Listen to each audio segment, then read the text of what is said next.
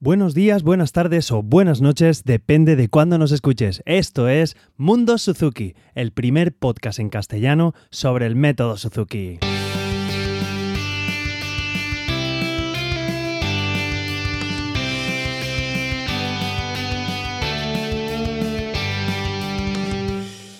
Hola a todos y bienvenidos a un nuevo capítulo de Mundo Suzuki en su edición de verano y eh, esto es el podcast donde hablamos sobre todo lo relacionado con Suzuki.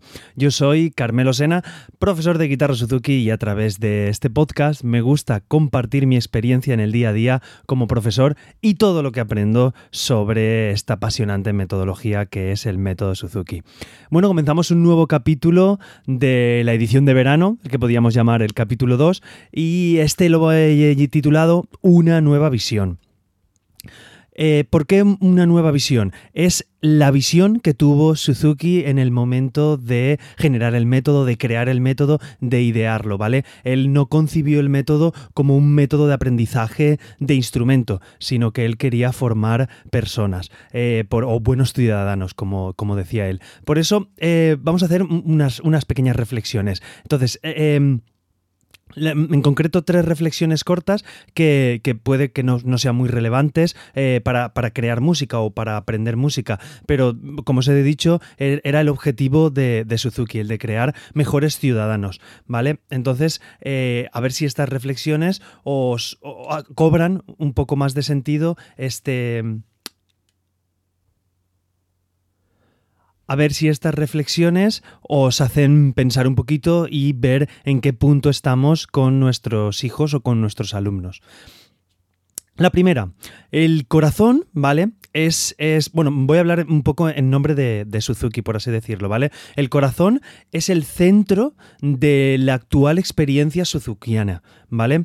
Eh, es el deseo de cultivar una autoestima fuerte en niños y padres, ¿vale? Y madres también, claro, los padres y las madres. Permitirme que a lo mejor solamente diga un, género genérico, me la, la redundancia. Entonces, eh, yo quiero deciros que delante de cada niño y en los momentos eh, más oscuros es cuando Suzuki aprendió a creer firmemente en él, ¿vale? Y en, y sus padres, porque es cuando le vino el concepto de que todos los niños pueden.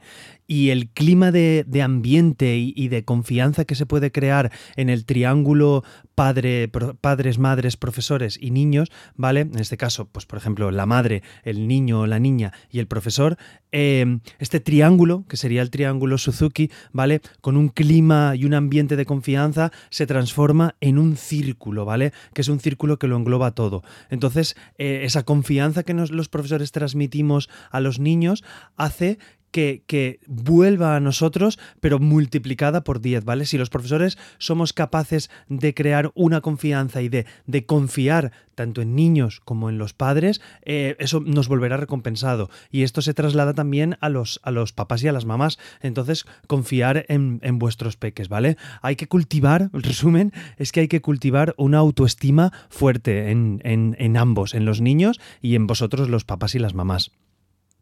Una segunda reflexión. Eh, el camino que recorre el niño durante los tres primeros libros, ¿vale?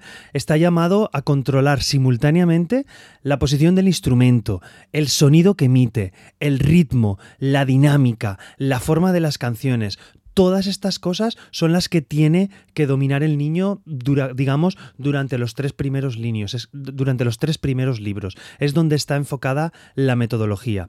Entonces, eh, la capacidad para concentrarse y desarrollar, la atención del niño, ¿vale? Es, es, una primordialidad en el camino de Suzuki, en el camino eh, que estamos emprendiendo o que llevamos con nuestros peques. Entonces, pensar todo lo que tienen que hacer eh, los niños. Por eso debe tocarse todos los días, ¿vale? Para que estas capacidades, la de coger bien el instrumento, el sonido que emitimos, la dinámica, el ritmo, todas estas capacidades puedan ir trabajándose poco a poco. No, no aprendemos inglés en un día, ¿vale? Ni puedes aprender francés en un día. Tienes que hacerlo a lo largo del tiempo. En la música es exactamente igual. Y esto es lo que trata de transmitir Suzuki, que, que podamos utilizar todas estas capacidades, ¿vale? Y además tenemos el beneficio de la música, ¿vale? Porque es la única disciplina que, involucra a todo el cerebro, haciendo, eh, hace literalmente una mezcla en el cerebro, ¿vale? ¿Qué, ¿Qué, mezcla hace? Pues hace capacidades físicas, capacidades emocionales, capacidades psicológicas y estéticas todo eso se pone a la vez al mismo tiempo, ¿vale? Y es la única disciplina que yo conozco. Si conocéis alguna más, pues os invito a que me lo escribáis en, la web del podcast. Es la única disciplina que involucra todo esto. Por eso es tan importante en la educación de los peques tener la música. Por eso no comprendo muchas veces cómo la música la tienen tan desbancada dentro de la educación general. Pero bueno, eh, son terrenos donde no me quiero meter. Aquí vamos a, a, ver estas tres reflexiones, ¿vale? Pensarlo, todas las, las disciplinas que involucra la, música. Y por tercero, em, de, de, todas estas habilidades, me gustaría hacer hincapié en el desarrollo de un punto de escucha interior, ¿vale? Para escuchar la, calidad de su propio sonido. Es decir, un, un, punto en el que tú estés tocando y seas capaz de concentrarte y escuchar tu sonido. Ya lo dijimos en el capítulo anterior que cada niño tenía su sonido, pues, pues eh, vamos a, fomentarlo más, ¿vale? Eh, hagamos hincapié en este, en la escucha interior, en cerrar los ojos, en tocar el instrumento, en escuchar cómo suena, en cantar la canción por dentro, en cantarla por fuera. Yo siempre se lo digo a mis alumnos, nuestro primer instrumento es la voz.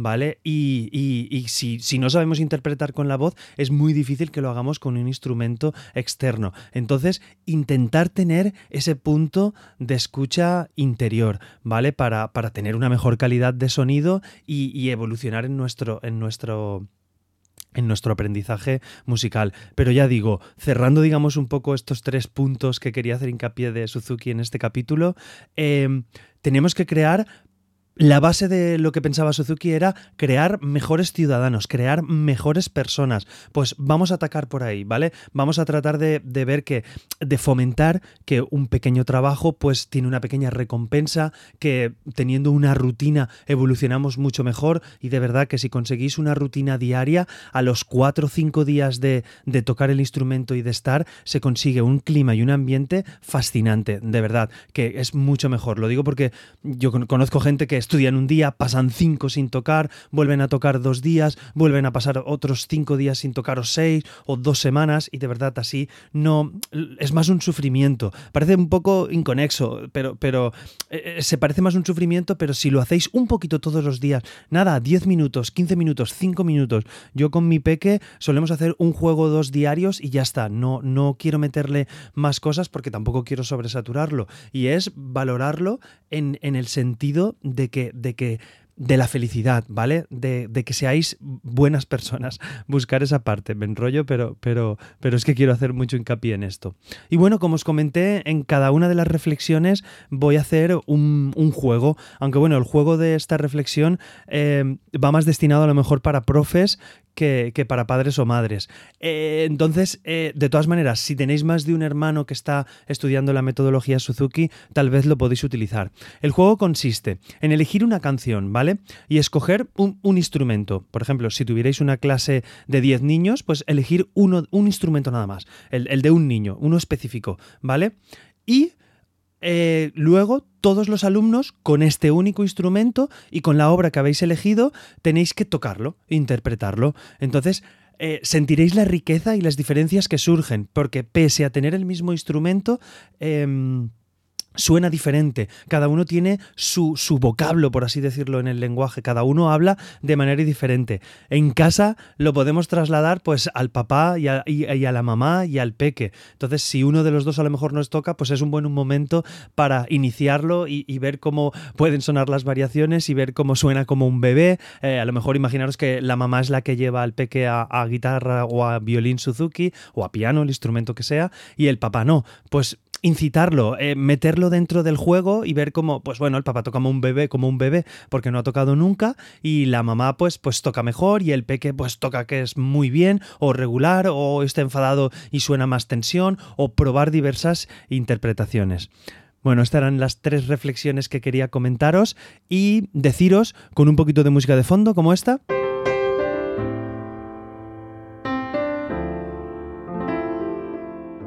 Un niño que tiene confianza en sí mismo. Un niño que crece en forma armónica es un niño único e irrepetible.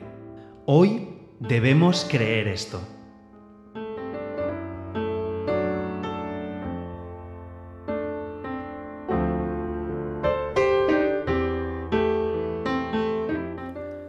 Bueno, pues hasta aquí el capítulo de hoy. Y antes de despedirme quería comentaros que le he ido cogiendo el gusto a esto de los podcasts y he hecho un nuevo podcast. Eh, se llama Control Parental, lo podéis encontrar en controlparental.eu y bueno, para todos aquellos que tengáis un poquito de dudas en el ámbito digital de con vuestros peques, qué hacer pues a lo mejor con las tabletas, los móviles, las nuevas tecnologías, pues quiero explicar ahí la experiencia con mi hijo y tal y como lo voy viviendo yo. Si os gusta y os apetece, buscarlo, control parental, ¿vale?